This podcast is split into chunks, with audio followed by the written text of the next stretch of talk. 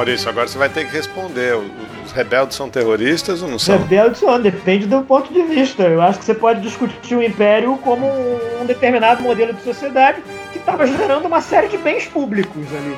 Estabilidade, a, a, abertura da comércio, livre navegação do espaço. É, é, eu, tenho, eu tenho um caso a favor do Império, sem contar que eles se vestem muito bem, né? O que também é algo é, importante.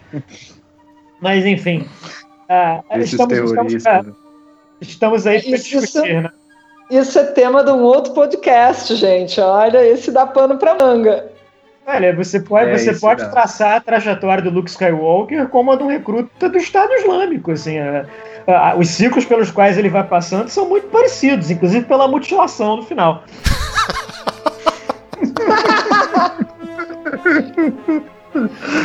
Sensacional, cara. Aceita a provocação. É. Não. É, é tudo uma questão de como você conta a história. Olha, tem episódio 8 esse ano, não tem? Dezembro? Tem, tem, tem episódio 8. Ah, quem sabe a gente não faz um especial de Natal do Chutando a Escada sobre ah. Guerra nas Estrelas e as relações internacionais.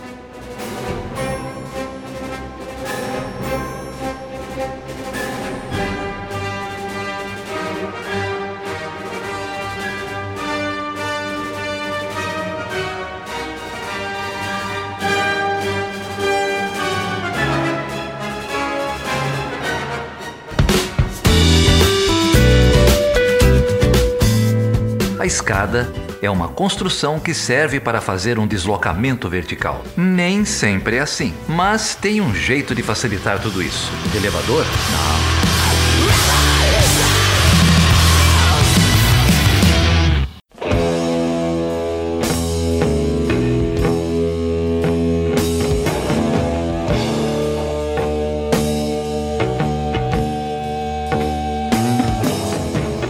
Seja bem-vindo e seja bem-vinda a mais uma edição do podcast Chutando a Escada.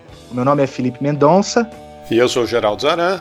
Ô Geraldo, e afinal de contas, o que é o Chutando a Escada, hein? Chutando a Escada é um programa semanal que a gente fala de política internacional, dos últimos acontecimentos e um pouquinho sobre o nada. E essa semana teve episódio bônus, é isso? Essa semana teve um episódio bônus. O pessoal gostou tanto do Guilherme Casarões que a gente teve que colocar mais um pedacinho da nossa conversa com ele online. Entrou na segunda-feira de noite. Se você olhar lá no seu feed, já tem o bônus do Guilherme Casarões, professor da Fundação Getúlio Vargas. E nesse episódio, o episódio número 12, nós falaremos sobre o que, Geraldo? Ah, a gente vai falar sobre um tema que a gente já tinha prometido há algum tempo, que é cinema. Cinema e relações internacionais. O final de semana está chegando, né? Quer pegar um cineminha, assistir um Netflix, tem um monte de recomendações. É, hoje a gente então recebe aqui o Maurício Santoro, que não é primo do Rodrigo Santoro, mas é professor da UERJ, cientista político, e também a Cristine Zanella, professora da Federal do ABC. Cheio de recomendações de bons filmes aí, em geral, para o fim de semana. É, isso aí. E se você não quiser perder nenhuma recomendação e nenhum episódio do Chutando a Escada, você pode acompanhar a gente pelo nosso site, que é o www.chutandoaescada.com.br. Lá você consegue assinar o feed, assinar o nosso podcast para receber aí toda semana no seu celular, no Android, no iTunes. Se você já usa podcast, já tem um agregador preferido, também basta procurar lá por Chutando a Escada, que a gente estará lá. E tem o Facebook também, né? É, estamos no Facebook, Chutando a Escada. Pode deixar seus comentários, mandar sugestões, sugestões de pautas, sobre o que, que você quer que a gente discuta, quem você quer que a gente entreviste. E passaram pela nossa página no Facebook o Gabriel Rufino, o Daniel Martins, a Denise Paixão, o Daniel Caldas, o Jean Gregório e mais uma porção de pessoas. Então, ah, e o Matheus Hernandes, lembra do Matheus lá da Federal do Grande Dourados? Grande Matheus, tá devendo uma visita aqui pra gente. É verdade, hein, Matheus? Estamos te esperando aqui. E além dessas pessoas todas que curtiram a nossa página no Facebook, comentaram e compartilharam, nós também fomos citados no podcast Alexandre Sena Show, que é um jornalista de Brasília citou Chutando a Escada como um podcast sério, o Geraldo. Ah, a gente é sério. Falando em coisa séria, Felipe, a gente também foi citado na página em um relacionamento sério com as relações internacionais. Pô, mas que nome bom, que nome bom para uma página de relações internacionais, hein, cara? Em um relacionamento sério com as RI. Adorei o nome. Então tá bom, então vamos falar de cinema.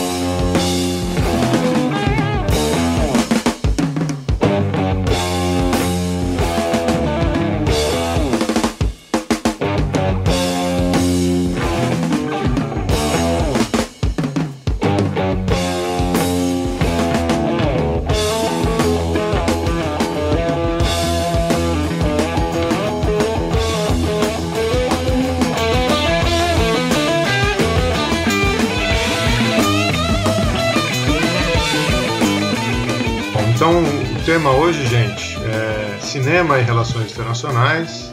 A gente está aqui com a professora Cristine Zanella, professora de Relações Internacionais da UFAPC, e com o professor Maurício Santoro, cientista político e professor da UERJ.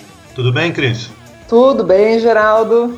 Tudo bem, Felipe, Maurício. Um prazer dividir esse momento aqui com vocês. Oi, pessoal, tudo bem?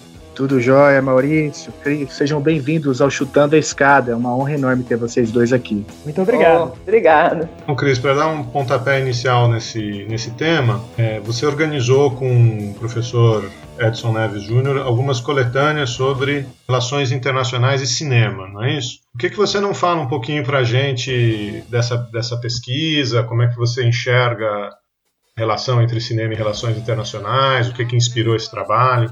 Ah, essa, essa é uma história, do, do nosso ponto de vista, muito bonita, porque nós começamos nos interessando por relações, na verdade, nós começamos nos interessando por cinema, que eu acho que é a porta de entrada de todo mundo que estuda relações internacionais e alguma eh, das áreas do conhecimento, essa interação.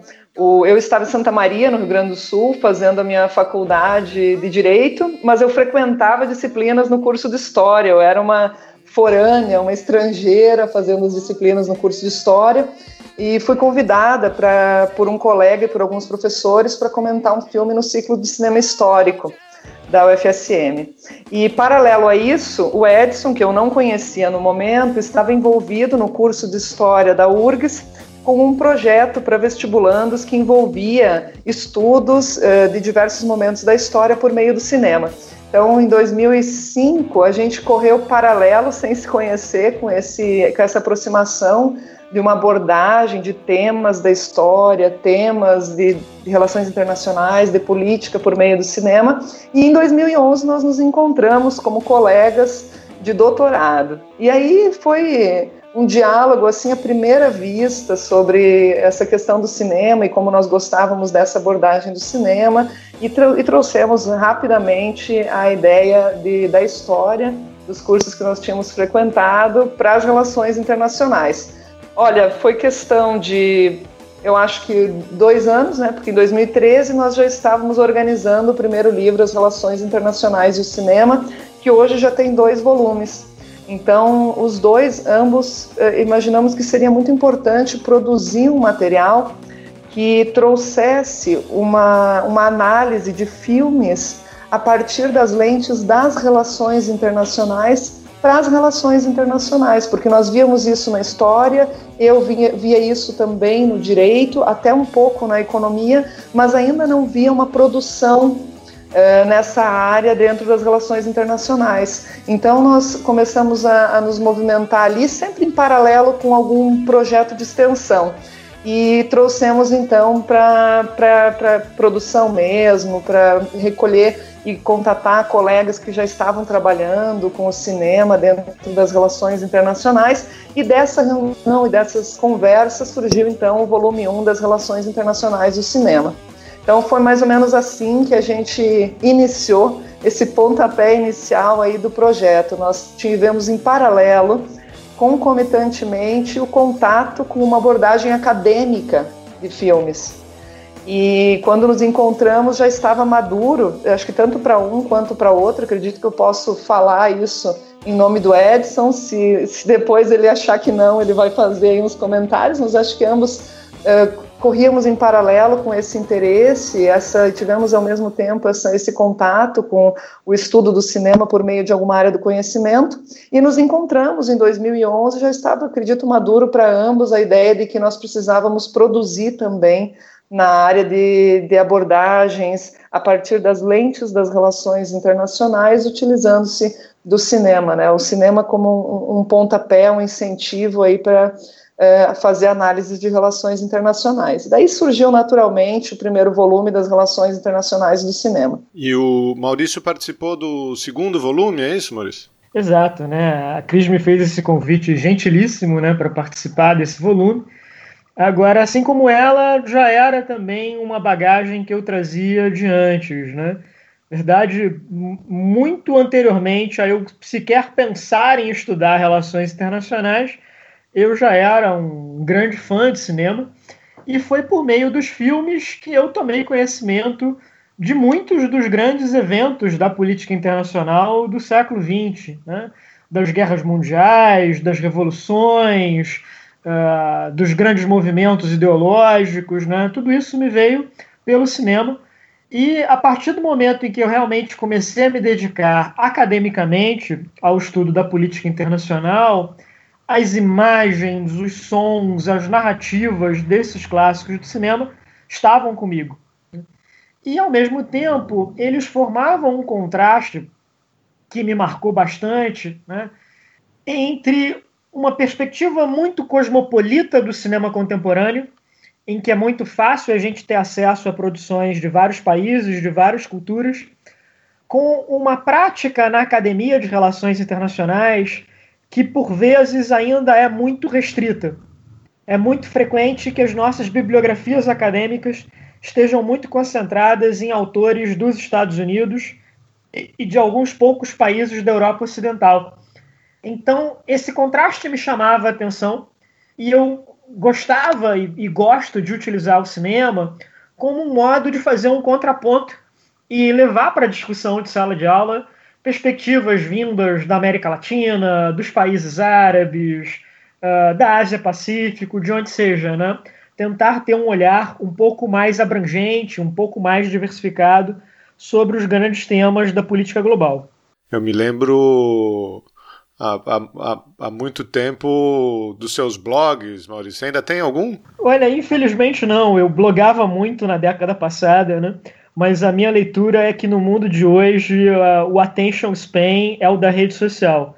As pessoas têm à disposição para ler um, um, pequeno texto no Facebook, um post de 140 caracteres no Twitter, mas eu acho que aquele texto mais longo que a gente fazia nos blogs não tem muito espaço hoje em dia.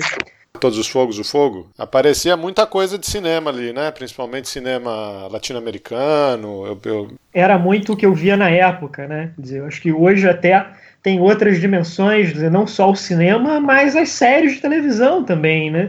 Eu diria até que muito do que eu tenho visto de mais legal, de mais instigante, de mais provocador em termos de audiovisual tem vindo das séries e não tanto dos cinemas, né?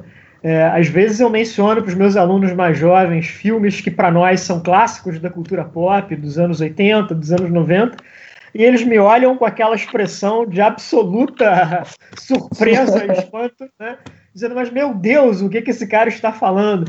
Uh, ao passo que quando eu menciono uma série como Game of Thrones ou como Breaking Bad, uh, a identificação é, é, imediata e os debates em sala de aula são também muito bons, muito ricos, muito vivos porque aquilo é algo do cotidiano do aluno. É, você sabe, Geraldo, que, que essa menção que tu fizestes aí a, ao, ao blog Todos os Fogos do Fogo foi, foi justamente o, o mote que me levou a encontrar o Maurício depois. Eu acho que eu nem te contei isso, Maurício, pessoalmente, mas Não, você, foi lendo. Você, você comentou, a gente conversou sobre isso, né? Eu, eu te falei, então. Falou, é, falou. Foi muito legal, porque eu não conhecia o Maurício pessoalmente. E, e a, a, nossa ideia ao montar os livros foi pegar e, e, reunir neles colegas que já estavam trabalhando com cinema e relações internacionais, ou cinema e política internacional, e, portanto, já tinham uma, uma leitura e uma linguagem para trabalhar o cinema politicamente já formada. É, então, eu lembro que quando nós organizamos o volume 2, que porque eles têm temáticas os livros, né? Então, o volume 2 ele tem como uma temática geral que une todos os capítulos o Estado e os conflitos internacionais. E eu lembro do blog do Maurício, da figura do Maurício na hora, assim, foi, foi uma alegria muito grande contar com, com o capítulo dele. E, curiosamente, um capítulo do Maurício no livro é, também tem fogo, né? E também é um filme é, sobre a nossa realidade latino-americana. É, eu lembro que o Maurício comentou né, no, nesse volume 2, o Iluminados pelo Fogo, falando aí sobre a Guerra das Malvinas, no cinema argentino, a perspectiva de vários personagens, a depender da classe em que eles se encontravam, do lugar onde eles se encontravam, o que, que significava a Guerra das Malvinas. Então, muito interessante como essas mídias elas acabam alcançando muitas muitas pessoas e ficam na memória da gente, a gente guarda ali para ativar quando necessário. Foi muito bacana esse, esse contato, Maurício. Mas eu queria falar uma coisinha sobre esse teu, sobre esse comentário que tu fizeste em relação às séries. Você sabe que particularmente é, eu tenho uma relação assim de amor e ódio com as séries, porque ao mesmo tempo que é verdade, é verdade. E, e amor e ódio em termos de utilizá-las em sala de aula. Pensando na utilização do cinema como um instrumento, uma ferramenta pedagógica, as séries elas são incríveis porque com uma série de alunos a gente dialoga diretamente e a gente está falando de uma mídia com, com, a qual eles, eles vibram muito mais do que com os filmes. Acho que foi muito bem colocado por ti, né? Os nossos filmes, os clássicos, etc. Mas por outro lado, é, eu acho que enquanto instrumento assim de, de ensino, aprendizagem, existe também uma, uma certa tarefa nossa de, de trazer para a sala de aula também esses clássicos, sabe? Eu fiz uma recentemente, eu e o professor Edson, a gente fez uma pesquisa com, porque geralmente a gente pergunta para os professores, né, como é que eles usam o cinema em sala de aula, é, por que, que o cinema serve ou não como ferramenta de, de ensino das relações internacionais, e a gente resolveu voltar o olhar para os alunos, que são os destinatários desse processo, e o nosso né, o nosso objetivo ao fim e ao cabo. E nós fizemos essa pesquisa, ela vai sair agora no, na próxima edição do Meridiano 47, mas eu já vou trazer uns resultados aqui para vocês que eu achei bem interessante, que dialoga com essa perspectiva das séries e da minha relação de amor e ódio. Opa, é, então em primeira mão, hein? Em primeiríssima mão esse resultado mesmo. Ah, é, tendo em vista bom. que a edição não saiu ainda, mas vai estar tá lá com os gráficos direitinho para todo mundo acompanhar. Eu fiz a pesquisa com uma turma de política externa brasileira da Federal de Uberlândia, quando eu ainda estava dando aula ali, era colega do Felipe. E o Edson fez a pesquisa com uma turma de política externa brasileira da Universidade de Vila Velha. E ambos trabalhamos filmes, foram diferentes os filmes, mas o que nós queríamos saber mesmo era é, o que, que, significava e qual o impacto é, de um, do, da utilização de filmes no, no processo de ensino e aprendizagem. Mas nós olhamos para os alunos, mais do que para os professores e como eles achavam é, que tinha impactado ou não no processo. E, e um dado interessante, que de, de, um dos tantos dados que a gente coletou, é a frequência e o acesso que os estudantes têm a filmes. Dentro da minha sala de aula da Federal de Uberlândia, no semestre passado, na verdade, semestre de 2016, né, último semestre de 2016, uh, eh, os alunos assistem de 1 a 10 filmes por mês. Na verdade, metade assiste de 1 a 5 filmes por mês, a outra metade uh, assiste de 6 a 10 filmes por mês. Ninguém assiste zero filmes, todos assistem, todos têm algum contato com filmes. E o que é interessante é que a segunda fonte, a primeira fonte de acesso aos filmes é o Netflix serviços pagos via internet. E a segunda fonte são salas de cinema convencionais, junto com compartilhamento gratuito de arquivos, né, estilo torrent. Mas essa, esse acesso aos meios convencionais me chamou muita atenção quando eu me, de, me deparei com esse dado. Uh, isso corresponde a 17% dos alunos daquela, daquela turma. Só para curiosidade, naquele semestre eu fiz uma pesquisa em que tipo de filmes estavam passando em Uberlândia. E quando, naquele período, naquele mês em que a pesquisa estava, em que a gente estava aplicando os questionários, só para que vocês tenham uma ideia, a lista de opções que os alunos tinham nos cinemas de Uberlândia eram Power Rangers, A Bela e a Fera, Kong, A Ilha da Caveira e Logan. Então. Eu já sei qual que eu ia ver. Eu também.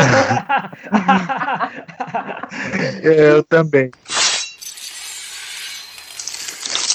Não, e esses filmes eles são, eles, eles fazem parte da, da rede de exibição de duas salas, da rede Cinépolis e da rede Cinemark. E essas salas, elas são salas de redes que têm, eh, que são espalhadas por absolutamente todo o mundo. A, Cinema, a Cinépolis tem mais de 4.500 salas em 13 países.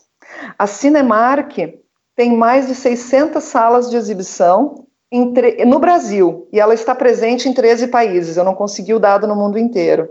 Mas isso é para mostrar para a gente, assim, como é, se a gente depender dos serviços de streaming, né, que sobretudo é o Netflix, e se a gente depender é, das salas de exibição, a gente está em maus lençóis em relação ao que representa o cinema enquanto construção de uma narrativa sobre o mundo, de construção de verdade sobre o mundo, de construção de uma noção do que, que é aceitável ou não em termos de comportamento político e etc. no mundo.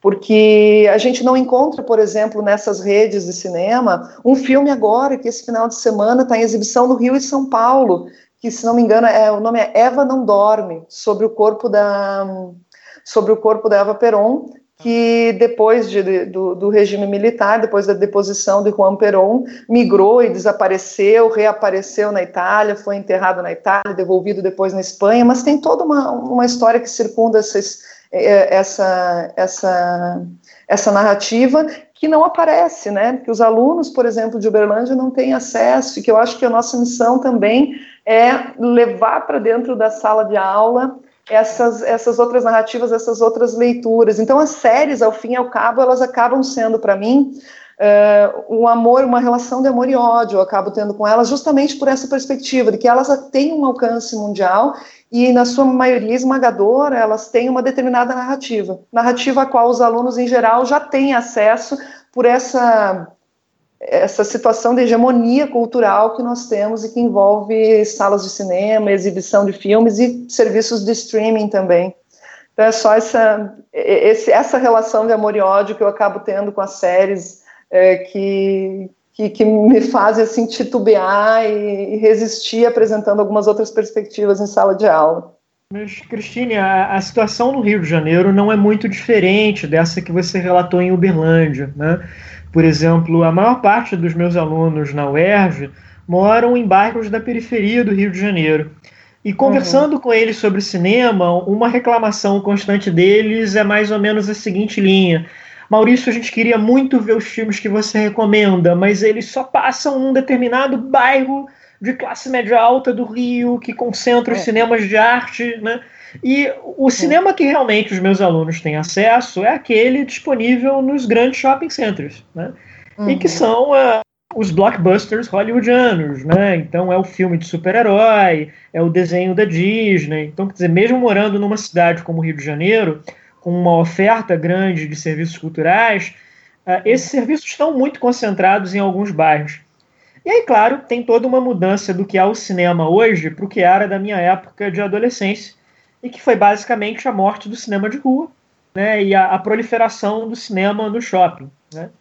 Então, um é. serviço de streaming como Netflix ou outras possibilidades que a gente oferecem são uma alternativa muito rica e muito importante para os meus alunos. Né? E aí uma é. outra diferença também para o que era a minha época de descoberta do cinema, quer dizer, naquele período, anos 80, anos 90, as videolocadoras eram muito grandes e muito diversificados. Então eu entrava na minha videolocadora e tinha, por exemplo, uma estante inteira de filmes clássicos, onde eu podia ver as grandes produções da Era de Ouro de Hollywood, dos anos 40, os filmes do Chaplin. Né? E tudo isso foi uma coisa muito importante para mim, para descobrir o que, era o cinema, o que, que os filmes podiam fazer e dizer. Uh, hoje é diferente. Claro, o aluno pode ter acesso a esse filme, mas ele precisa de alguém para ajudá-lo a descobrir essa cinematografia, mas a qualidade das séries contemporâneas é algo espetacular. Acho que ela está uhum. no nível do que é o, grande cinema americano dos anos 40 ou dos anos 70. Tem se falado muito de que a, a década de 2000 e de 2010 é a era de platina da televisão americana, né, pela qualidade das produções, e também séries de outros países, né? Às vezes países que, ah, como Israel, como a Dinamarca, né, países pequenos, mas que têm, são superpotências em termos da, do que eles produzem na TV, e com um, diferencial interessante também, que em geral um episódio de série tem 40, 50 minutos, é viável exibi-lo durante uma aula. É, na UERJ, por exemplo, a nossa aula tradicional tem uma hora e quarenta, o que é pouco para um longa-metragem. Né? Eu não consigo passar um filme inteiro uhum. dentro dessa aula, o que eu tenho que fazer adaptações, eu passo um trecho, ou eu pulo algumas cenas, né? mas eu posso trabalhar com, com um episódio de série, né? ele me cria essa possibilidade, ou simplesmente recomendar ao aluno, olha, veja a série tal, veja aquele episódio, é interessante, né? E, e, tem uma resposta muito forte por parte dos estudantes. Né? Uh, e, por exemplo, em algumas situações, né, eu dei um curso de política comparada na América Latina, no momento que Narcos estava estreando. Né? Olha, o Pablo Escobar foi o meu grande assistente de ensino naquele semestre, né, porque os alunos viam os episódios do Narcos e queriam conversar sobre aquilo, né, saber se o que, o que era mostrado ali na série era verdade, se não era, o que, que tinha acontecido, como é que era a história da Colômbia. Isso é fantástico, né? Em termos de uma discussão que estava sendo estimulada ali. Né?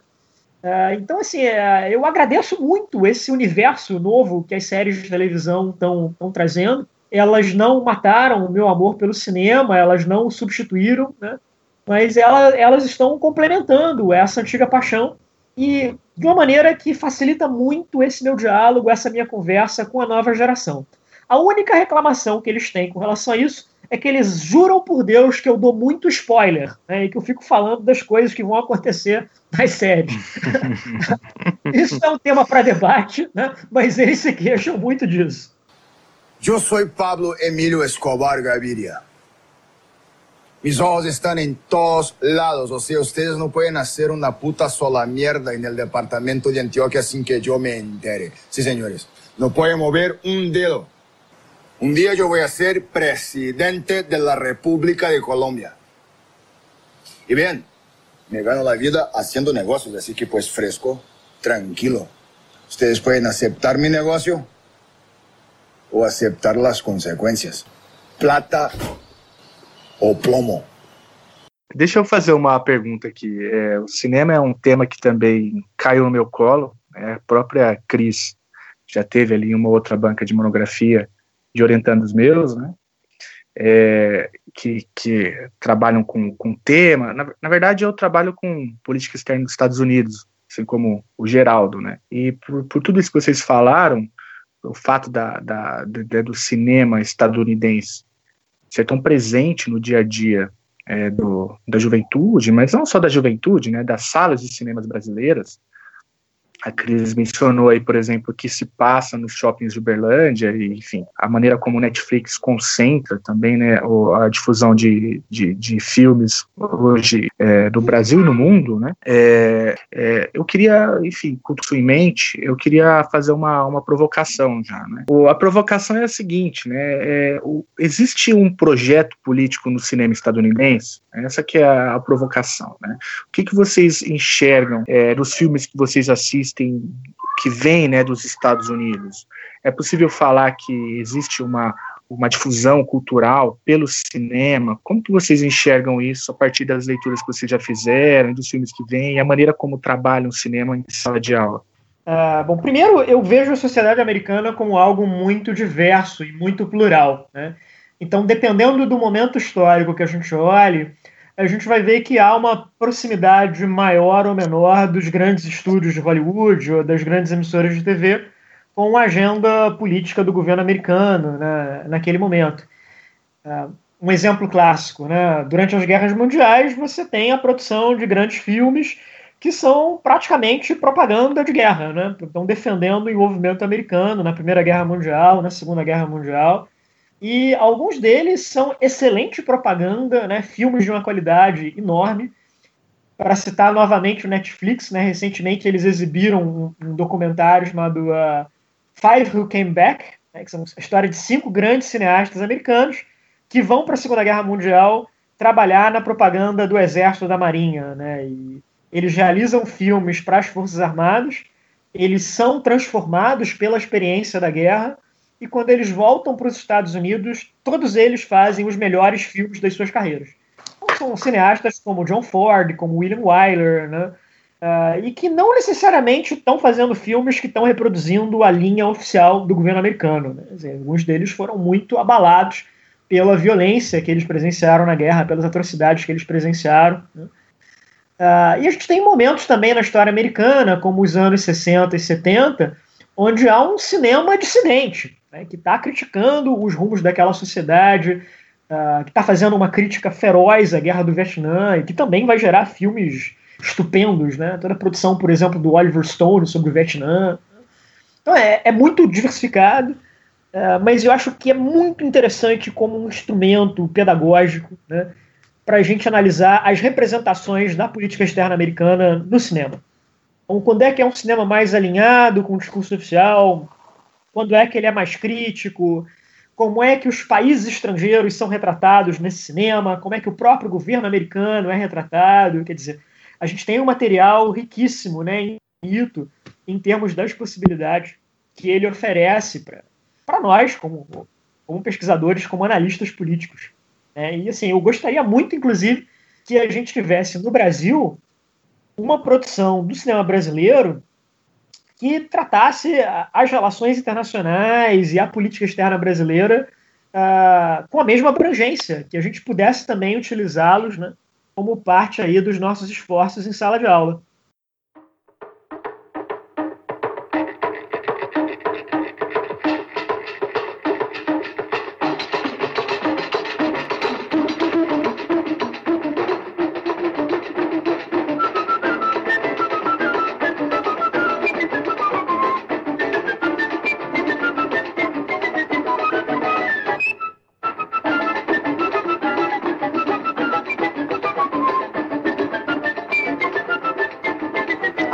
Eu, não, não, teria dúvida em relação a responder afirmativamente, dizer que, claro, existem algumas, existem algumas exceções, existem alguns filmes que apresentam uma perspectiva um pouco diferente, aparentemente até crítica, mas eu vou só usar dois exemplos aqui para ilustrar essa minha resposta, no sentido de que sim, o Estado, sobretudo o Estado americano, é muito consciente do poder do cinema e isso é no passado e no presente. Eu lembro o meu primeiro capítulo no livro As Relações Internacionais e o Cinema, volume 1, ele foi sobre aquele filme bem curtinho, que hoje é acessível pela internet, facilmente todo mundo vê, que é o Alô Amigos.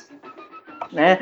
Em Alô Amigos, nós temos uh, claramente ali uma política norte-americana de financiamento dos estúdios Disney para que eles viessem à América Latina produzir um filme que mudasse a, a, o olhar dos estadunidenses, dos norte-americanos para a América Latina.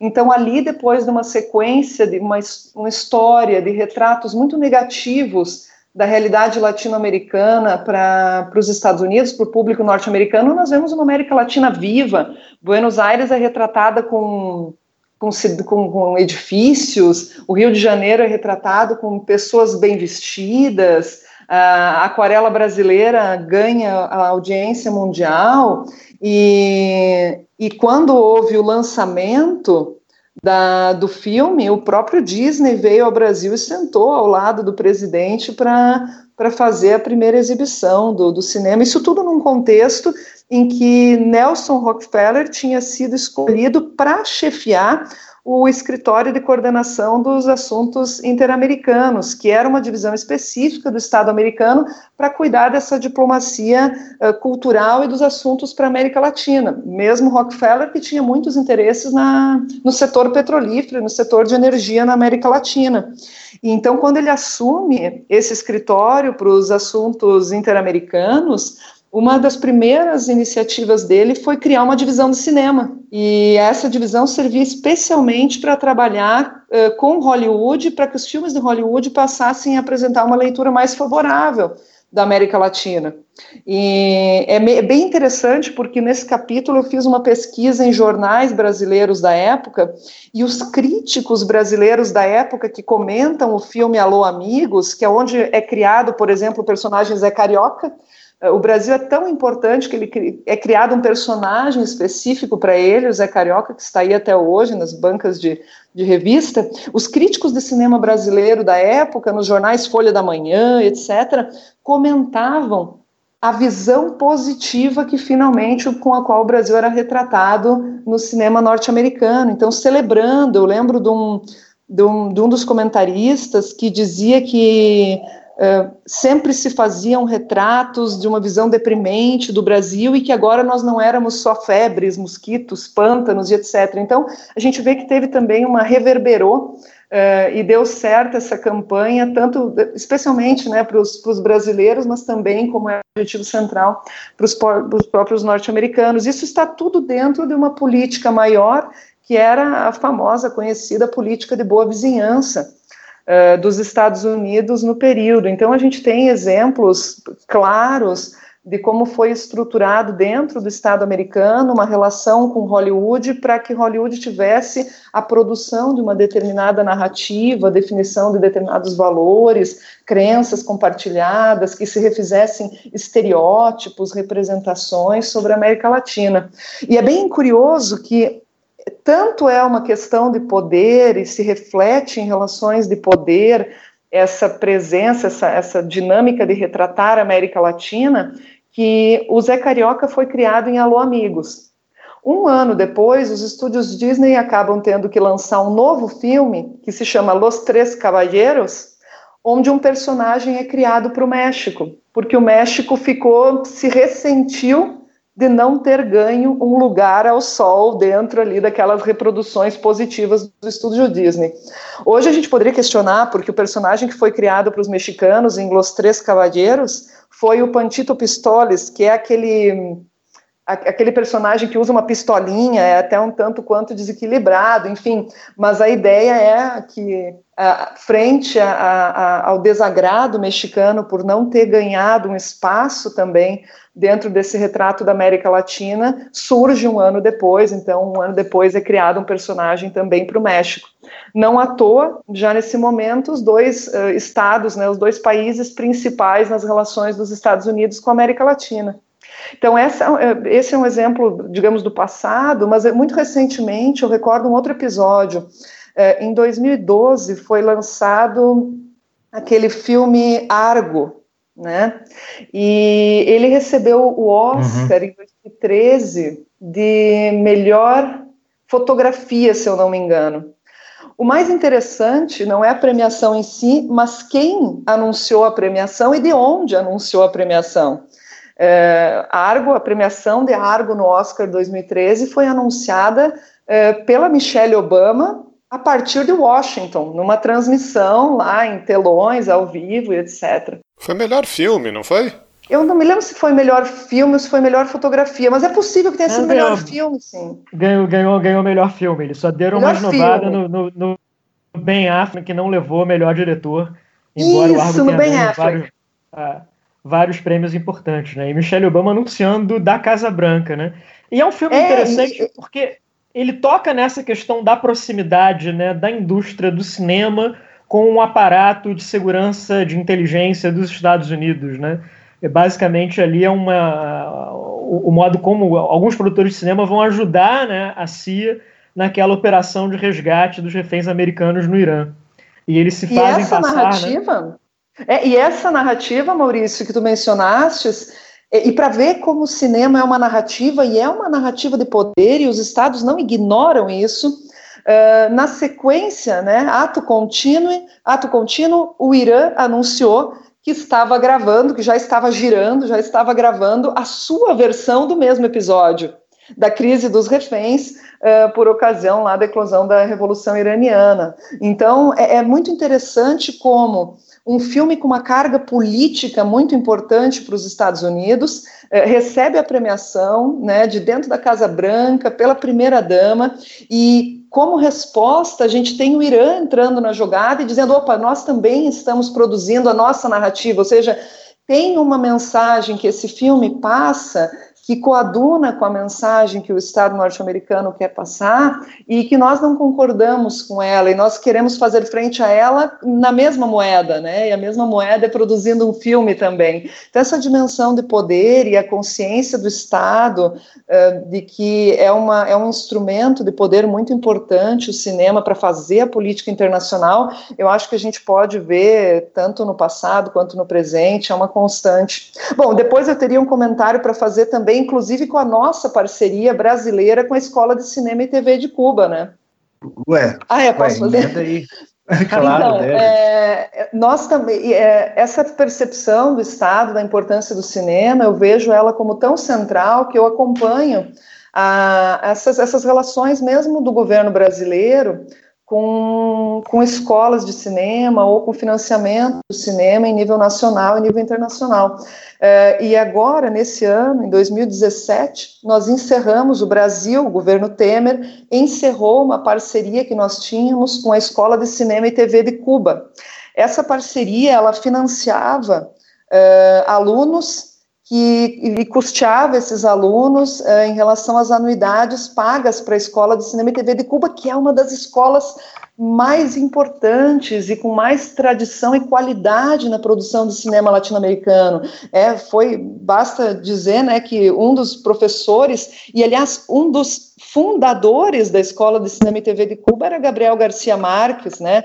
Além do, do argentino o Fernando Birri, do cubano Julio Garcia Espinosa. Então, uma das escolas mais tradicionais de cinema e televisão que nós temos na América Latina. O governo brasileiro tinha uma relação de financiamento de poucos alunos, mas mantinha essa relação de financiamento e o governo do Michel Temer acabou com esse financiamento, esse subsídio no início de 2017, refletindo também, muito além dessa, dessa narrativa da contenção de gastos, o corte de uma relação com um país cuja ideologia não é compartilhada. Né? Então, a dimensão de cinema, poder, ela se manifesta para todos os estados, seja ele os Estados Unidos em relação a Hollywood, seja o nosso governo uh, que está temporariamente no poder, né, de Michel Temer, cancelando essa nossa parceria, esse nosso convênio com a Escola de Cinema e TV de Cuba.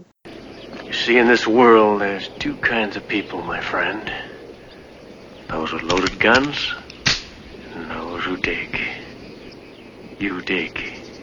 Eu enxergo a, a utilização do cinema, né, de, em sala de aula, no estudo da política internacional, como de pelo menos três maneiras diferentes, né? Acho que a gente já passou por, por várias delas, né? Uma é, é como o Maurício falou, você usar um filme para fazer referência a um período histórico, a uma situação específica, para dar conhecimento é, ao aluno de uma situação específica. Então, você usar um filme como Batalha de Argel ou é, Nada de Novo no Front. São, são filmes muito particulares sobre eventos específicos, né, que, que levam conhecimento, que são mais lúdicos, né, é, tem, um, tem um tipo de função.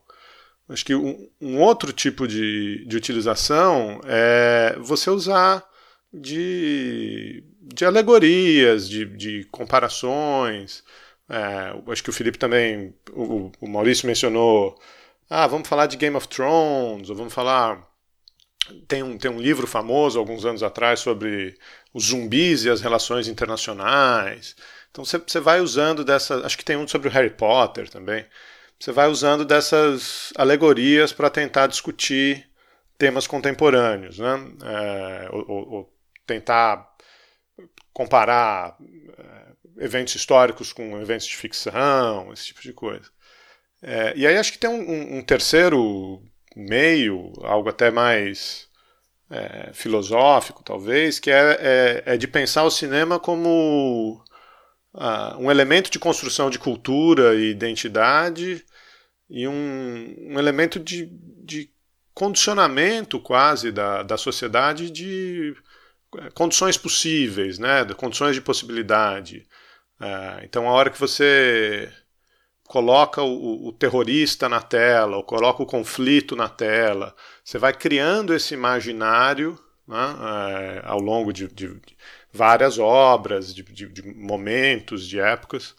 é, que às vezes servem até de, de um ensaio da realidade ou de um ensaio da vida real. Né? Então, você, você, na época dos ataques de 11 de setembro, você teve aquele Nova York sitiada, muita gente fez essa analogia, né, como a cidade reagiu ao evento, etc. E é interessante, Geraldo, porque o roteirista do, do Nova York sitiada é o Lawrence Wright, que escreveu A Sombra das Torres, né, The Looming Tower, que é talvez o melhor livro sobre Al-Qaeda e, sem dúvida, um dos grandes trabalhos sobre história do terrorismo. Então, essa relação do cinema com análise acadêmica, com análise política, está dada, né? Ela está ali na, uhum. nas próprias biografias de muitas das pessoas que a gente tem lido para tentar entender a política internacional contemporânea. É, onde eu ia chegar era uma pergunta para vocês, né? É, como vocês fazem isso? Né? É, como vocês usam o cinema? Exemplos de, de filmes, coisas que vocês gostam? É, o, Maurício também já citou uma outra coisa, né, que é, é usar o cinema como uma quase que um discurso contra-hegemônico, né, pegar um, um, um cinema que é, sirva para você mostrar a situação, em, seja no Oriente Médio, seja na América Latina, enfim. Como que vocês usam, o que que vocês usam, o que que vocês acham de interessante, enfim. E, só para complementar, como usam também, né? Porque é, há uma dificuldade técnica também na utilização do cinema, né? Quer é. seja pelo tamanho do, do filme, que geralmente não cabe numa aula, ou quer seja pela dificuldade de encontrar, ou de, de até exibir. É, então, como, como usa, eu acho que também é uma, complementando o que o Geraldo falou, né, como usa também é uma pergunta que, que me interessa bastante. É, eu queria pegar um gancho naquele, naquela fala, Geraldo, que tu fizeste antes, sobre o filme, às vezes, explorando situações extremadas, né, o filme como uma deixa para a gente pensar situações limite, mas acho tão interessante que nós estamos vivendo um momento tal na história da política internacional que as situações limites elas, elas se tornaram realidade, né? A gente não é mais ficção. Então eu, eu recordo é, de uma trilogia que eu gostava, que eu gosto bastante, que é De Volta para o Futuro. E, e aquela cena, né, aquele, em especial, aquele, aquele filme em que o Biff ele, ele se torna ali o chefe, comanda num, num, passado diferente ali, acaba influenciando toda, todo o transcorrer do filme numa alegoria clara o que seria o, o Donald Trump. E, e, depois Donald Trump acontece e vem de fato ao governo. É verdade, só, é verdade. Os Simpsons, né? Os Simpsons anteciparam a figura do Donald Trump também.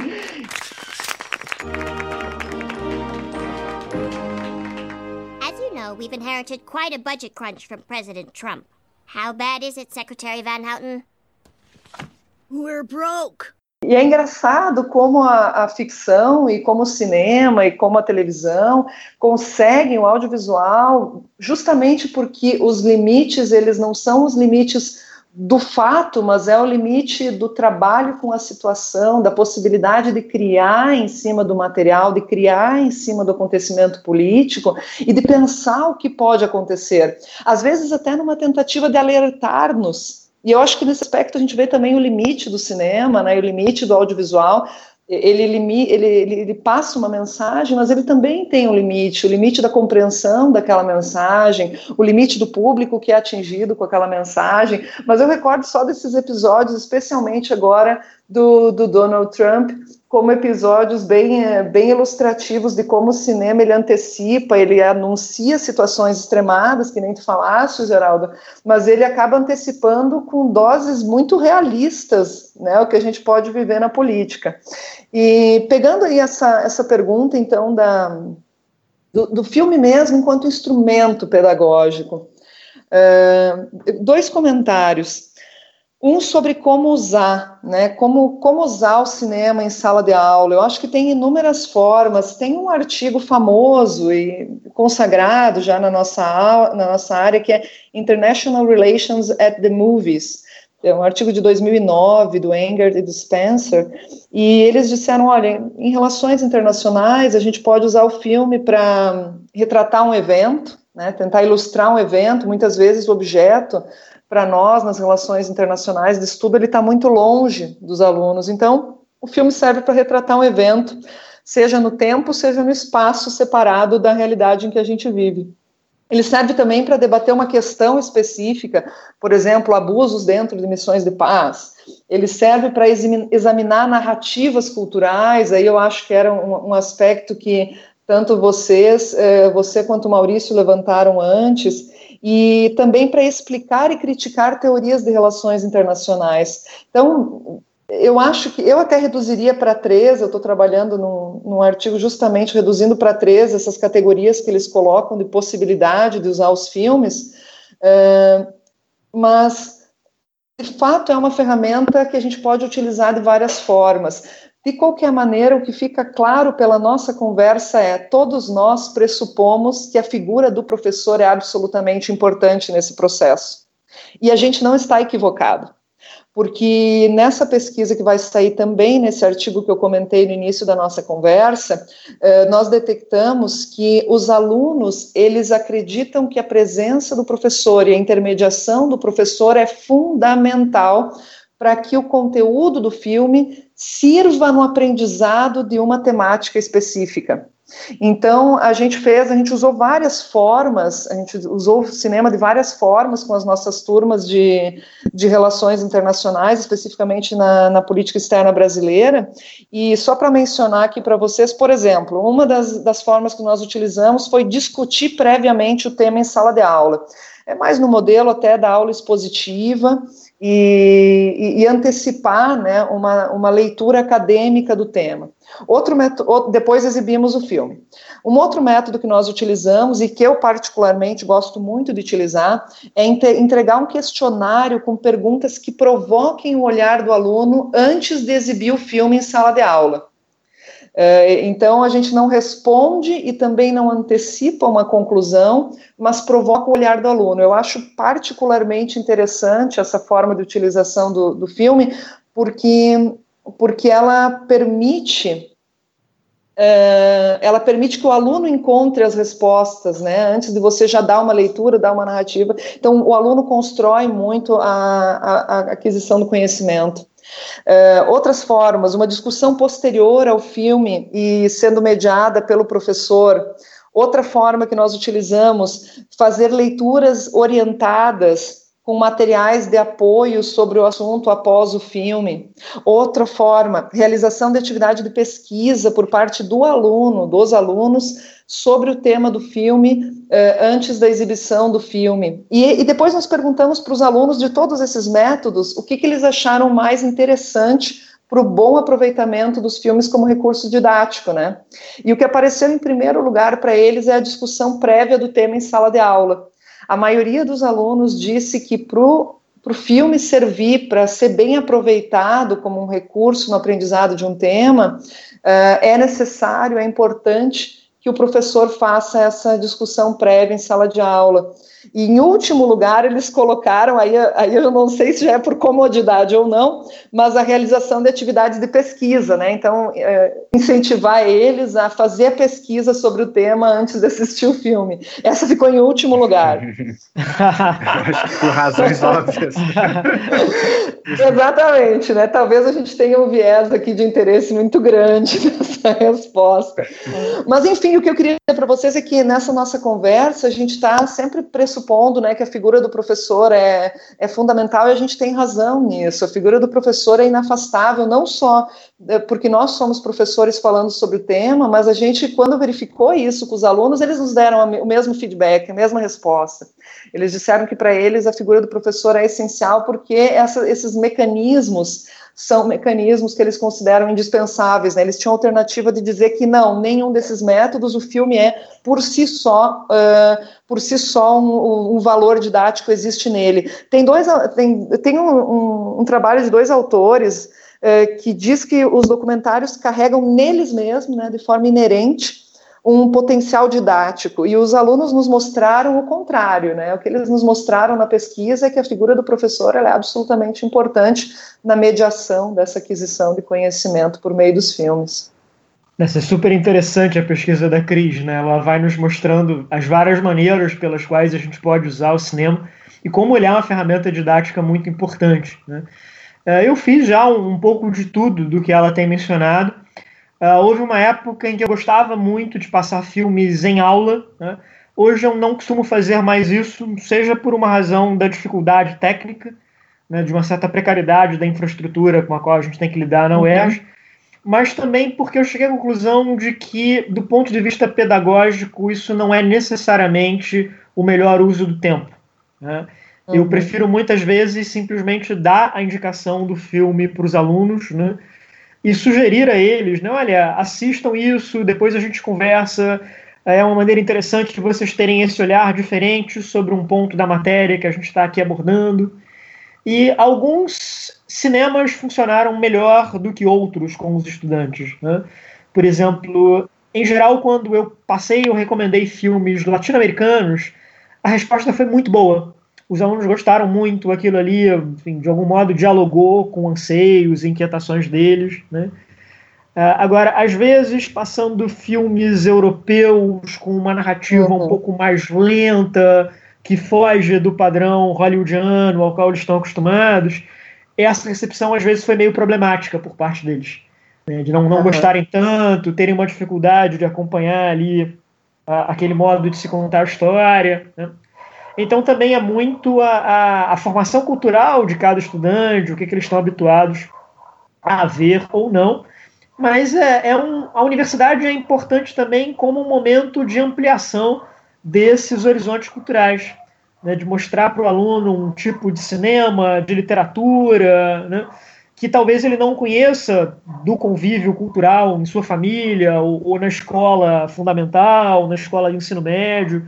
E o momento da universidade é interessante para isso também. Né, uma maneira de abrir um pouco os olhos, mostrar outras possibilidades de, de diálogo cultural, de acesso a, a, enfim, à vida de outros povos, né? Quer dizer, a parte do barato de estar no ensino superior é exatamente poder fazer esse tipo de conversa. Maurício, é muito bacana o que, o que você traz, é bem interessante e joga junto com uma fala tua anterior também, que é a questão da tua experiência com a videolocadora, né? Que eu acho que todos nós tivemos essa experiência incrível de ir na videolocadora e ver aquele universo de filmes na nossa frente. Uh, hoje, eu mencionei muito a questão do, do quanto o, as salas de exibição de cinema elas são dominadas por essa perspectiva hollywoodiana, que é uma das inúmeras perspectivas, mas acaba sendo a única.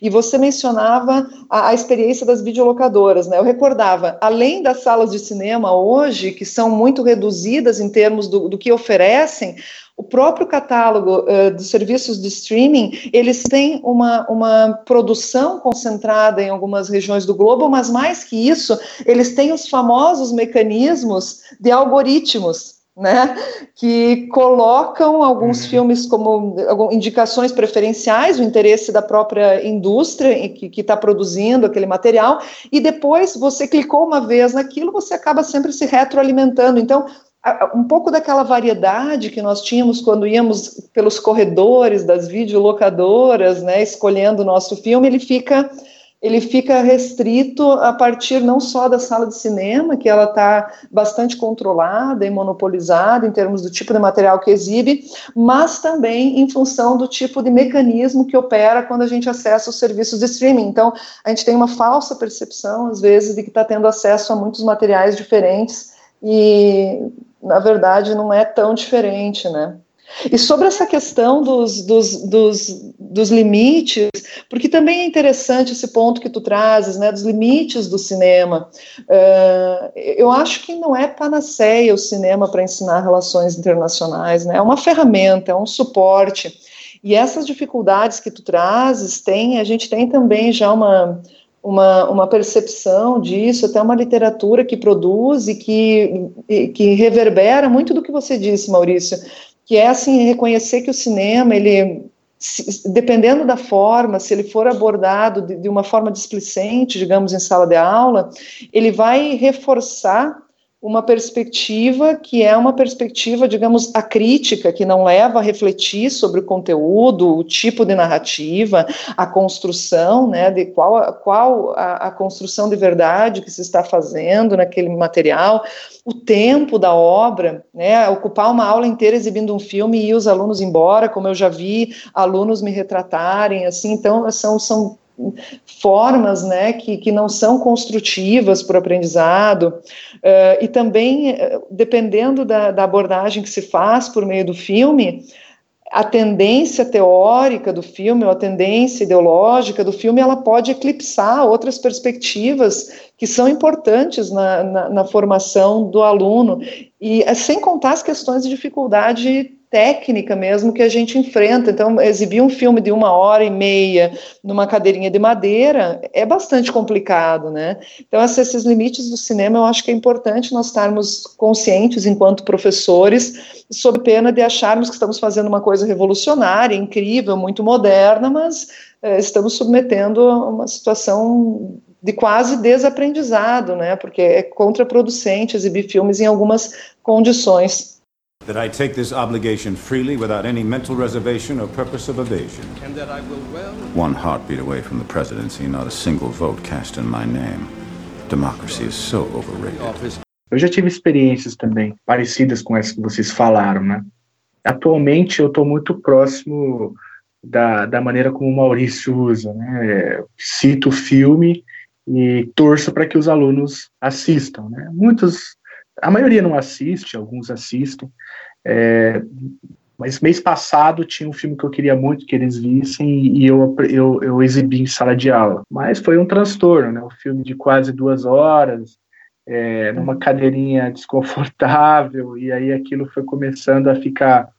É, é um, né, ficou maçante, os alunos começaram a se levantar, eu tive que pausar o filme e fiz em duas, du, em duas edições, né, exibições, duas sessões. Eu apresentei uma parte num dia, outra parte no outro dia, e foi horrível. Assim, eu achei que, que, foi uma experiência muito ruim, né, não, não, teve o efeito que eu esperava. Talvez, Maurício me deu uma dica ali, é uma que eu nunca pensei.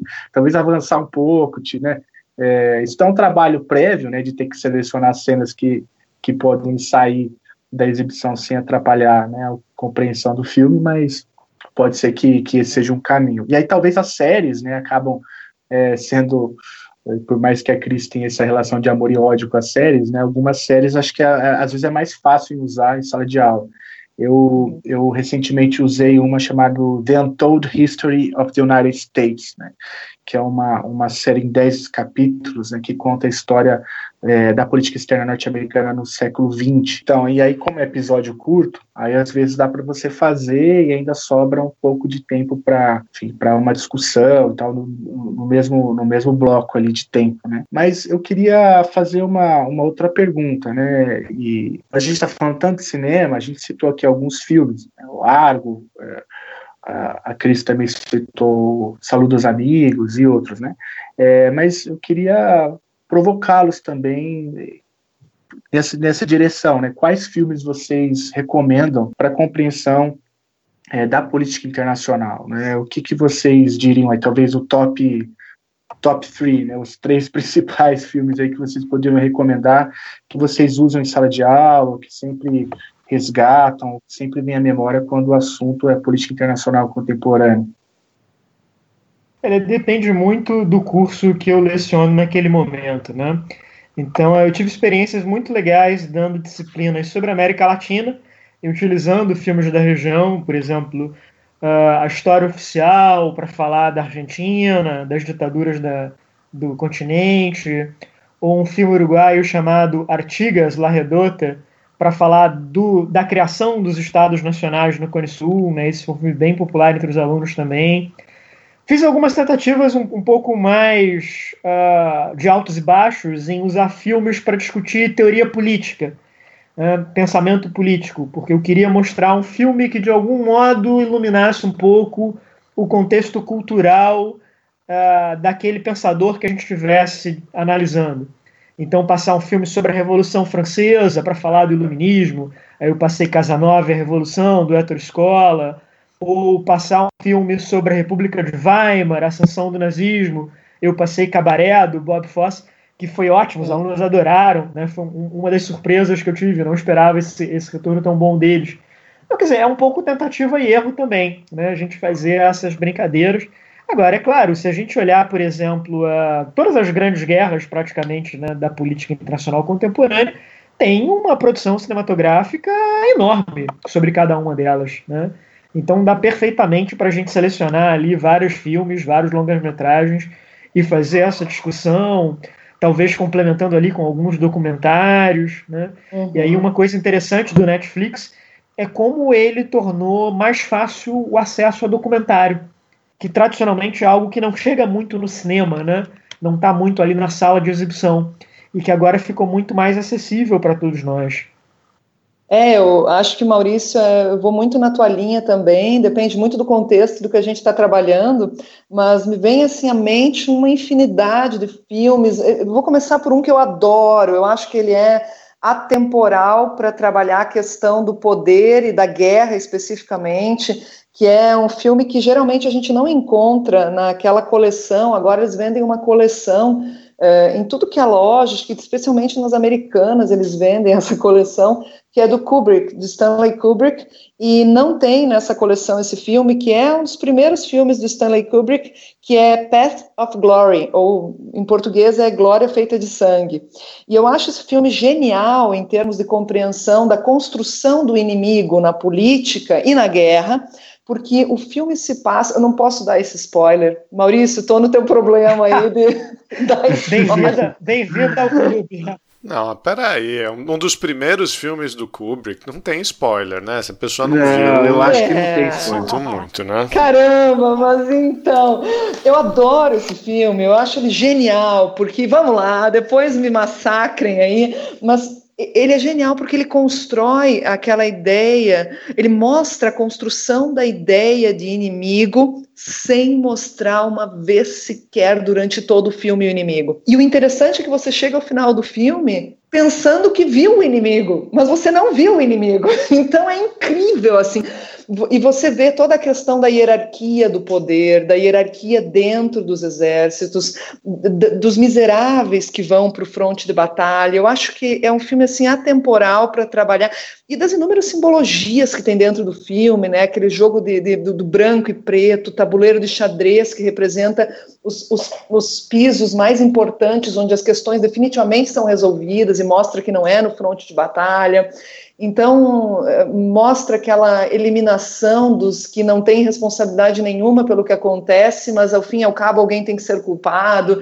Então, eu, eu adoro esse filme para trabalhar a questão de poder e a ideia de construção do inimigo na política. Então, é um filme aí que eu, eu uso meio atemporalmente.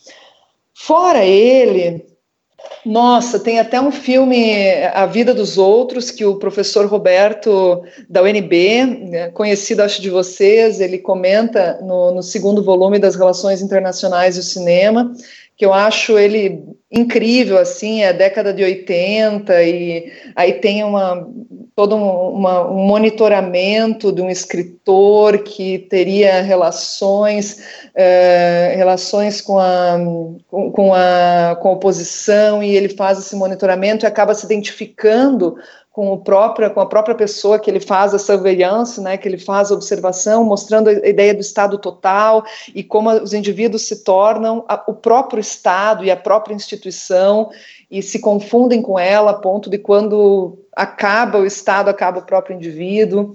Eu acho que tem, tem outros filmes também, né, não tão recentes, mas um pouco, tipo O Jardineiro Fiel, que mostra muito dessa questão da, da relação entre corrupção corporativa, grandes negócios, utilização da África como laboratório, aquela perversidade da indústria, uh, da indústria dos países centrais, na, nos países periféricos. Tem filmes que dizem respeito a, a questões uh, de organizações internacionais. Uh, nossa, tem tanto tema. Tem, tem um filme que eu acho muito bacana em termos de poder e política internacional, que é Siriana. É um filme que é difícil a gente pegar toda a lógica e toda uhum. a construção dele na primeira vez assim que a gente assiste. Eu não sei se vocês conhecem. o Siriana. Eu desse filme, mas você tem que ter um mestrado em relações internacionais para entender aquele enredo. Então, é né, Maurício? Né? Ele é pois é muito é. intricado, mas ele usa toda aquela. Aliás, eu acho que ele é intrincado na, intrincado na mesma proporção que é complexa aquela relação e a compreensão das relações dos países centrais, especialmente dos Estados Unidos, com o mundo árabe em geral e aquelas, é, né, aqueles, aquelas ciclos de poder familiar e, e, o domínio sobre o petróleo e como se usa o recurso do petróleo também. Mas acho que você tem toda a razão, assim, é um filme que demanda um mestrado. Eu mesmo tive que ver mais de uma vez para compreendê-lo. E acho que por fim, a última que me vem em mente agora, né? Teria uma infinidade de filmes, mas eu acho que um conjunto de filmes que eu gosto muito, até porque eu estava lidando recentemente com o tema, são filmes que dizem respeito à, à, questão da migração na América Latina nesse contexto da política internacional agora em era Trump, né? Um, um, um dos que eu acho muito ilustrativo e que pode ser valioso para trabalhar essa questão da migração na era Trump é Um Dia Sem Mexicanos, é aquela questão da, da, da importância econômica do migrante nas sociedades de destino, é, o que, que a Califórnia faz, né? Ela fica em choque quando da noite para o dia um, um terço praticamente da população simplesmente some, os mexicanos somem de cena. Então, interessante para ver o que, que significa o migrante na sociedade norte-americana, é, numa perspectiva um pouco diferente, não migratória, mas sobre a América Latina, Uh, o Banheiro do Papa é um filme que eu gosto muito sobre a América Latina.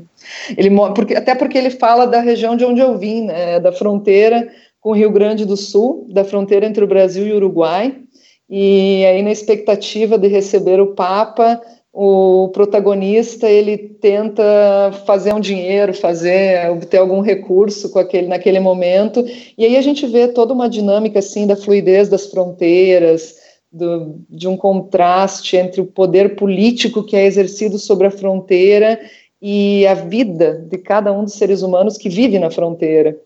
Acho que tem uma série de aspectos aí bem interessantes para desenvolver também sobre, sobre esse filme. Legal é que ambos e os filmes tratam a questão um da fronteira. sobre a frustração, sobre a frustração econômica com os mega eventos né? Ah, como perfeito. Eles como eles criam uma expectativa que nunca é, é realmente cumprida, né? Perfeito, Maurício, perfeito. Acho que serviria para abordar essa temática também, claro. Nossa. We remember the slogans, we can't even remember the fucking words. You know why? Why? That's show business. Uh -huh. That's why we're here. I see. Naked girl, covered in napalm. V for victory. Five Marines raising the flag. Mount Suribachi. Mm -hmm. You remember the picture 50 years from now, you'll have forgotten the war. True. To go for smart bomb falling down a chimney, 2,500 missions a day, 100 days. One video of one bomb, Mr. Moss. The American people bought that war. Mm-hmm. War is show business. E essa outra tem uma outra tendência, né, que é, é usar filmes para o Maurício citou um pouco isso, né, a coisa de usar os filmes para tentar uh, contextualizar um pouco Uh, você falou do, do, dos filmes e dos autores de ciência política, da teoria política, né? uh, de dar um certo contexto histórico. Uh, mas tem, também tem gente que tenta usar os filmes como demonstrações das teorias em si, né? Ou, ou, ou, tentar trazer o argumento, tentar dar algum tipo de, de ilustração, de materialidade para o argumento teórico, né? Tem um livro conhecido da, da Cynthia Weber, uh, que vai fazendo relações entre as teorias de relações internacionais, o realismo, o idealismo e, e algumas, alguns filmes. Né? Vocês têm alguma experiência com isso? Acham que isso é uma abordagem válida? Olha, eu acho válido, eu conheço esse livro da, da Cynthia Weber, é muito bom. Eu nunca fiz isso em aula, mas porque, em geral, eu não leciono teoria de relações internacionais. Né? Mas eu acho que seria perfeitamente possível a gente pegar um, um clássico da área como o, o Essence of, the, of Decision, né, do, do Graham Allison, e passar, por exemplo, o filme 13 Dias, sobre a crise dos mísseis cubanos. É, é praticamente o livro do Graham Allison filmado, né? Dizer, como é que ali uhum. o governo Kennedy reage naquilo né, tudo. E, e, acho que seria uma ferramenta fascinante, porque algo que eu ouço muito de, de queixas dos meus alunos, em particular na graduação, é uma dificuldade deles em entender os argumentos mais abstratos da teoria. Então, se a gente consegue pegar alguma produção cultural deles, né, que mostre que uh, o que a teoria está dizendo não é só um, uma ideia perdida na mente de um acadêmico, ela dialoga com o mundo real, ela dialoga com o universo da política, da vida cotidiana. Isso é uma ferramenta didática maravilhosa. Então, é, é mais um elemento para estimular o aprendizado dos nossos estudantes. Ah, eu concordo com o Maurício. Na verdade, eu estou na mesma situação. Eu não ministro as cadeiras em geral de teorias de relações internacionais, mas esse potencial do cinema de ilustrar esses conceitos abstratos ou essas ligações abstratas que, que a teoria faz, ele é exatamente, aliás, o que a Cynthia Weber valoriza eh, ao final de cada capítulo do livro dela, né? Ela pega filmes que também, em teoria, não, não seriam filmes de política, sobre política, né? Uh, e, e traz aquele filme, contextualiza aquele filme, mostra como a lógica das ações e reações está dentro da lógica de ações ações e reações explicadas, uh, que, propostas por uma teoria. Então, uh, eu acredito que é extremamente, extremamente valioso, é. mas estou na mesma situação de utilização prática, assim, uh, do Maurício. Eu não ministro essas disciplinas e até por força disso acabo não, não fazendo essa abordagem em sala de aula. É, agora, o próprio livro do, do Dan Dresner, né, sobre zumbis, que o Geraldo citou, uhum. é também uma. Uh, no fundo, no fundo, é isso, né? Quer dizer, você pegar um universo do cinema catástrofe, né? Do, dos filmes de terror, e fazer uma interpretação ali que, no fundo, no fundo, é uma interpretação das várias teorias de RI. Né? Então, como é que os escandinavos reagiriam né, a, uma, a uma invasão uhum. de zumbis, como é que as grandes potências lidariam com aquilo, né? Eu acho que são elementos interessantes, quer dizer, dá, dá para dá brincar aí com, com tudo isso, né? E uhum, acho que o aluno uhum. valoriza isso, né? O aluno valoriza uma abordagem quando nós, professores, estamos buscando uma maneira que foge do tradicional, que foge simplesmente ali do, do uh, de ler o livro, de ler o artigo, né? E tentamos trazer outras dimensões culturais para esse processo de aprendizado. Uh, bom, acho que é interessante citar qual é o título do livro da Cynthia Weber, né, para quem estiver curioso em buscar, que é o International Relations Theory, uh, A Critical Approach. Para quem uhum. se interessou e quiser buscar, é, é, legal, é válido, né? E, enfim, estimular, uh, estimular os nossos ouvintes a mergulharem né, nesse universo do cinema, em especial aqueles que são mais jovens e para quem os filmes dos anos 80 já são história antiga, né? Uh, tem muita coisa legal por aí. E, e, vale a pena vocês verem um pouquinho daquilo que nós velhinhos é, assistimos, assistimos em algum momento, né? É, aqueles filmes em, aqueles filmes em preto e branco, como Casablanca, né? Assim, olha, é legal, corre atrás disso que você vai gostar. Every week, Tyler gave the rules that he and I decided. Gentlemen, welcome to Fight Club. The first rule of Fight Club is you do not talk about Fight Club. The second rule of Fight Club is you do not talk about Fight Club. Então, Maurício, Cris, a gente tem uma tradição aqui no Chutando a Escada, que é a seguinte: no final do, dos programas, a gente convida os nossos amigos aqui que fazem parte com a gente desse episódio para chutar a escada de alguém ou de alguma coisa que tem incomodado vocês nos últimos dias. Eu sei que são muitas coisas, né? mas, é, mas é, basicamente a gente quer chutar a escada de alguém ou de alguma coisa e a gente quer dar essa oportunidade para vocês fazerem isso. Mas antes, a gente vai chamar aqui a curiosa Nazaré para fazer a sua vinheta. Roda Nazaré. Vamos chamar Nazaré, Geraldo? Eu juro. Eu nem tava lá.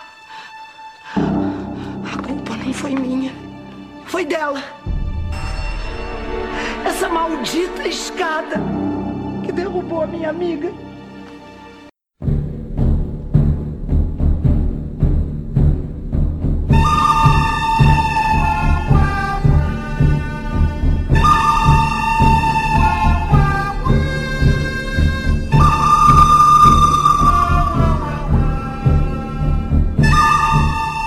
Cris, de quem você chuta, de quem você chuta a escada, então?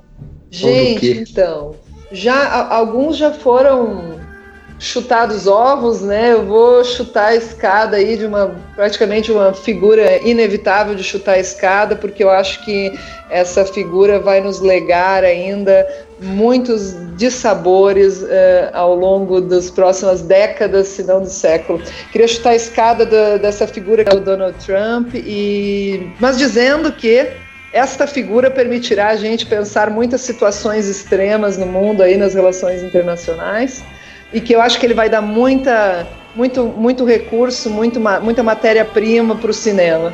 Você acha que ele vai dar matéria-prima? Acho que ele vai acabar com a matéria-prima, Cris. O, o, que, que, o, que, que os roteiristas de House of Cards vão fazer? Não, então, porque a partir daí a gente vai para uma outra dimensão para a ficção. Porque ele já não é mais o extremo, ele rebaliza o jogo em outro nível. Tá bom.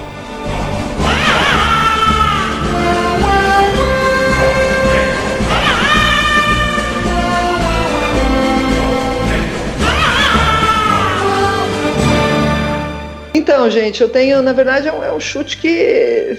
Nossa, ele me diz respeito pessoalmente e ele cansa, sabe? Ele cansa. Muito embora exista um movimento de reação a essa situação, inclusive dentro da nossa área das relações internacionais, a ausência de mulheres em fóruns, ausência de mulheres em painéis, a ausência de mulheres dentro da nossa área falando sobre temas importantes e sobre temas sobre os quais tem muita mulher para falar, porque nós já somos maioria, a maioria nos cursos de RI e eu acredito que quase a maioria já na pós-graduação também.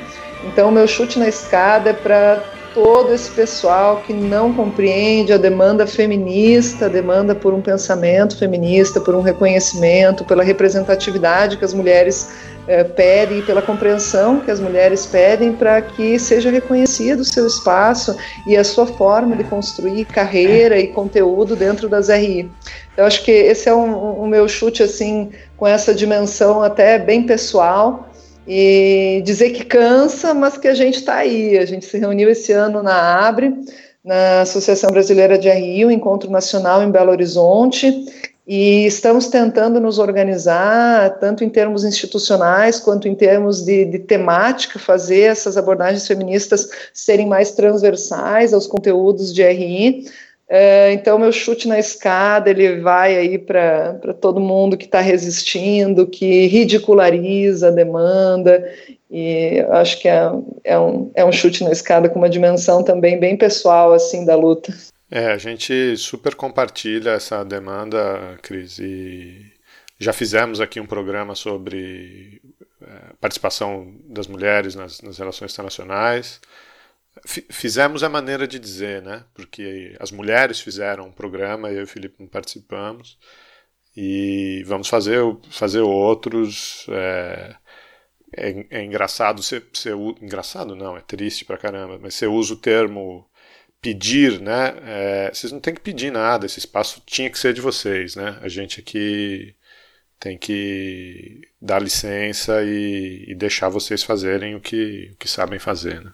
E falando sobre filme, Geraldo, já que a gente está nesse tema, é, tem um filme que eu acho que retrata um pouco essa realidade das mulheres e que pode ser tranquilamente é, a realidade nossa nas relações internacionais. Aquele filme Os Incríveis, aquele que é, é uma animação, né? Ele tem lá cada, cada figura da família dos incríveis tem um superpoder. E eu não sei se vocês recordam qual é o poder da mulher.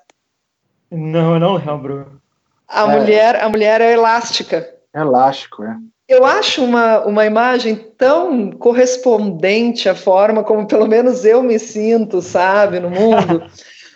Poxa, porque a gente tem que, assim, tu tem, tens uma demanda estética, tem uma demanda de responsabilidade de família, tem uma demanda de como se portar, você está todo momento sendo julgado e tem uma demanda pelo, pelo resultado do teu trabalho, da tua pesquisa, da tua aula, da, teu, do teu, da tua função enquanto mulher, da tua função de gênero na sociedade. Então, é, é um, e é um nível de, de cobrança que não existe em cima de, de outras do, dos homens, né?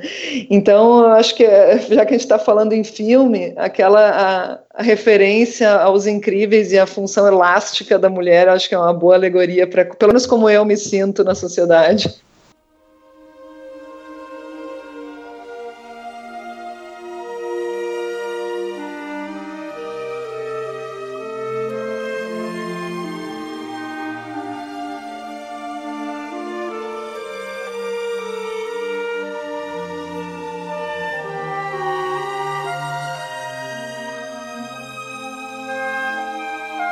E aí, Maurício? Pois é, olha, sei que há uma rivalidade enorme, né, sobre de quem a gente chutaria a escada, mas eu vou pedir licença para fazer uma chutação muito particular, né? Eu sou professor da UERJ e, como muitos ouvintes sabem, a UERJ tem vivido uma situação de crise muito grave, né, a pior na história da instituição, com salários atrasados em quatro meses, as aulas adiadas indefinidamente, né? A gente não começou ainda o ano letivo de 2017 então, por conta disso, eu vou chutar a escada do governo do estado do Rio de Janeiro. Né? Dizer, o, o, mundo tem muita gente que está merecendo esse chute, mas eu vou começar aqui do meu pequeno jardim, do meu pequeno universo, porque é exatamente a situação que está me impedindo de estar com os meus alunos, com os meus colegas, né? com muitos dos meus amigos, e eu sinto muita falta disso. Né? Quer dizer, eu queria estar agora com os meus estudantes, passando filmes, discutindo, tendo aula, e sabe Deus quando é que eu vou poder fazer isso de novo, né? Dada essa situação de penúria que a gente está vivendo aqui no Rio de Janeiro. Então, a minha chutação de escada é para o governo estadual do Rio. E além de tudo, o que, que, que me preocupa bastante é que o que acontece na UERJ é, pode servir de trajetória para várias outras instituições. Né? Tem a, a, situação da Unila também, que está sob ataque. É, recentemente, o Estadão publicou uma matéria falando especificamente sobre as universidades federais do estado de Minas Gerais, que é de onde eu venho, né? É, por exemplo, a Federal de Uberlândia não tem dinheiro mais, acabou o dinheiro, o, o orçamento do ano está é, encerrado. Então, as federais também estão numa trajetória é, parecida. Né? Claro que a situação da UERJ está é, bem mais aguda, né? uma crise é, que deixa a gente, enquanto educador, né? Entristecido, aborrecido, ah, porque tá. é muito, é muito triste. O Departamento de Relações Internacionais da UERJ sempre foi referência né, para todos nós, montaram um, um time bacana e tal. E, mas a situação das federais, ela tá na mesma trajetória, sabe? Eu acho que é, é lastimável, né? A situação, enfim, é de. Não tem como falar desse tema e não, não sentir assim, uma tristeza profunda, né? Como, educador e também como cidadão, né, de ver um bem público sendo precarizado dessa forma, né. Gente, a gente queria agradecer muito vocês. É... A gente começou esse projeto tem alguns meses e eu e Felipe a gente tem trabalhado pra caramba nele, mas não ia dar para fazer sem, sem vocês, sem os outros convidados que já passaram por aqui é, de noite, no horário que eles vão estar descansando. Então, super obrigado. É, o programa é de vocês. Se vocês quiserem é, voltar a participar, mandar sugestões de pauta, é, indicar para as pessoas, indicar a gente para vir conversar com a gente, a, a casa está aberta, a porta está aberta. Super obrigado.